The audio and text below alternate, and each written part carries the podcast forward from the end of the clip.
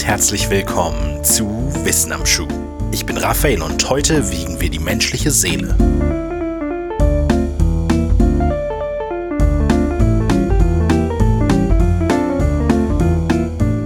Die Seele. In unterschiedlichen metaphysischen Weltanschauungen das immaterielle Ich eines Lebewesens. Die Seele ist jener nichtstoffliche Bestandteil eines Organismus, der aus einer biologischen Maschine ein fühlendes und denkendes Wesen macht. Von manchen als Lebenskraft bezeichnet, von anderen als Bewusstsein. In etlichen Glaubensgemeinschaften ist die Seele auch etwas Unvergängliches, etwas, das den Körper bei der Geburt oder auch schon früher betritt und ihn mit dem Tod auch wieder verlässt. Letztlich gibt es keine klare Definition des Begriffs Seele. Es ist ein spiritueller Begriff, der in unterschiedlichen Glaubensgemeinschaften unterschiedliche Dinge bedeuten kann. Klar ist allerdings, dass das Konzept einer unsichtbaren Lebenskraft weit verbreitet und oft ein wichtiger Bestandteil von diversen Religionen und Weltanschauungen ist. Entsprechend verbreitet ist eben auch die Suche nach der Seele. Oft ist damit eine spirituelle Suche durch Meditation oder ähnliches gemeint, manchmal aber auch eine materiell greifbare Suche. Eine der berühmtesten dieser materiellen Suchen wurde 1901 durch Duncan McDougall, Doktor der Medizin in Massachusetts, durchgeführt. McDougall war überzeugt, dass die Seele eine Masse haben muss, weil nichts, das etwas so Komplexes wie eine Persönlichkeit besitzt, masselos sein kann. Er war nicht der Erste mit dieser Idee, aber der Erste, der entsprechende Untersuchungen anstellte. Für seine Experimente platzierte der Doktor ein leicht gebautes Krankenbett auf einer empfindlichen Waage. Seine Experimente führte er mit fünf männlichen und einem weiblichen Patienten aus, die zuvor ihre Einverständnis für das Experiment unterschrieben hatten.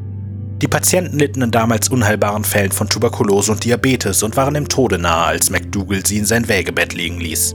Dann beobachtete er die Sterbenden und behielt vor allem das Gewicht des Bettes im Auge. Er kam zu folgendem Ergebnis. Das Gesamtergebnis der durchgeführten Experimente am Menschen ist, dass ein Masseverlust zum Zeitpunkt des Todes auftritt, der durch keinen bekannten Verlustkanal zu erklären ist. Ist es die Masse der Seele? Für mich scheint es so zu sein. Im Sinne unserer Hypothese ist eine solche Masse notwendig, wenn wir annehmen, dass die Persönlichkeit nach dem Tode fortbesteht. Und hier haben wir eine experimentelle Demonstration, dass eine wiegbare Masse im Moment des Todes den menschlichen Körper verlässt. Diese wiegbare Masse betrug laut Dr. McDougall eine Dreiviertel Unze, 21,3 Gramm. Er berichtet zudem, dass ein vergleichbarer Gewichtsverlust bei Hunden nicht zu beobachten ist. Eine Beobachtung, die mit seiner Hypothese, dass nur Menschen eine Seele besitzen, wunderbar im Einklang steht. Angesichts der Tatsache, dass das Gewicht der Seele auf keinem biologischen Lehrplan steht und das Konzept der Seele auch heute noch lediglich in spirituellen Kreisen anerkannt ist, ist zu vermuten, dass die Ergebnisse wohl bei weitem nicht so eindeutig waren, wie es McDougall in seinem Fazit schreibt. Und genau so ist es. Abgesehen von der ethischen Kritik, dass McDougall für seine Hundeexperimente wohl 15 gesunde Hunde vergiftete, steht auch sein Fazit in enormer Kritik. Der scheinbar eindeutig festgestellte Gewichtsverlust trat nämlich nur bei einem der sechs Patienten auf. Bei den anderen fünf Patienten konnte entweder keine Gewichtsabnahme gemessen werden, waren die Messbedingungen ungenügend oder das Gewicht stark schwankend. Andere Wissenschaftler führten als Reaktion auf die Veröffentlichung etliche Gründe für den Gewichtsverlust an, die McDougall nicht bedacht hatte, und auch McDougall selbst schrieb in seinem Artikel, dass für echte Gewissheit noch viele weitere Tests gemacht werden müssten. Wissenschaftshistorisch sind McDougalls Experimente und vor allem sein Ergebnis eine Kuriosität ohne wissenschaftliche Tragfähigkeit, und auch wenn er selber von seinen Ergebnissen überzeugt war, konnte er bis zu seinem Tode im Jahre 1920 keine weiteren wissenschaftlichen Erkenntnisse über die Natur der Seele liefern. Beschäftigt man sich mit wissenschaftlichen Beweisen für die Seele, stolpert man im Netz häufig über zwei weitere Untersuchungen. Zum einen ein erneuter Versuch, die Seele zu wiegen, durchgeführt von zwei deutschen Wissenschaftlern im Jahre 1988, und zum anderen eine angebliche Fotografie einer Seele, die einen sterbenden Körper verlässt, aufgenommen von einem russischen Wissenschaftler irgendwann in den frühen 2010er Jahren. 1988 sollen Becker Mertens und Elke Fischer in geheimen Experimenten das Gewicht von über 400 sterbenden Patienten gemessen haben. Bereinigt von allen anderen Einflüssen stellten sie tatsächlich einen Gewichtsunterschied von 0,01 Gramm fest. Ein beeindruckendes Ergebnis, wenn es nicht komplett erfunden wäre. Die beiden deutschen Geheimwissenschaftler mit den merkwürdigen Namen haben nie existiert und Experimente haben nie stattgefunden. Etwas komplizierter ist der Fall der Seelenfotografie durch den russischen Wissenschaftler Dr. Konstantin Korotkov. Ihn gibt es wirklich.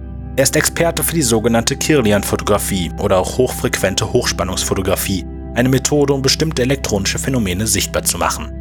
Mit der Methode der Kirlian-Fotografie kann unter bestimmten Bedingungen auch das natürliche von Menschen erzeugte elektromagnetische Feld sichtbar gemacht werden.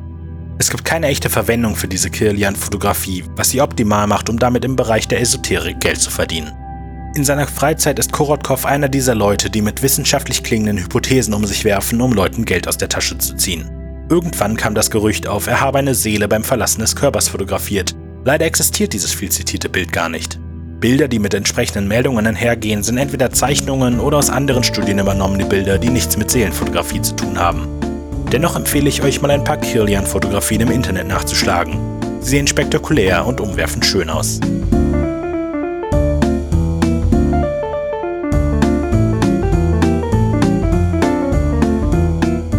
In der Beschreibung jeder Episode findet ihr stets alle Links und Quellen, die für die Folge verwendet wurden. Wenn ihr Fehler oder wichtige fehlende Fakten in einer Episode findet, dann schreibt uns an wissenamschuh.wenig-originell.de. Unter der gleichen E-Mail-Adresse könnt ihr uns gerne auch sonstiges Feedback oder Anregungen zukommen lassen.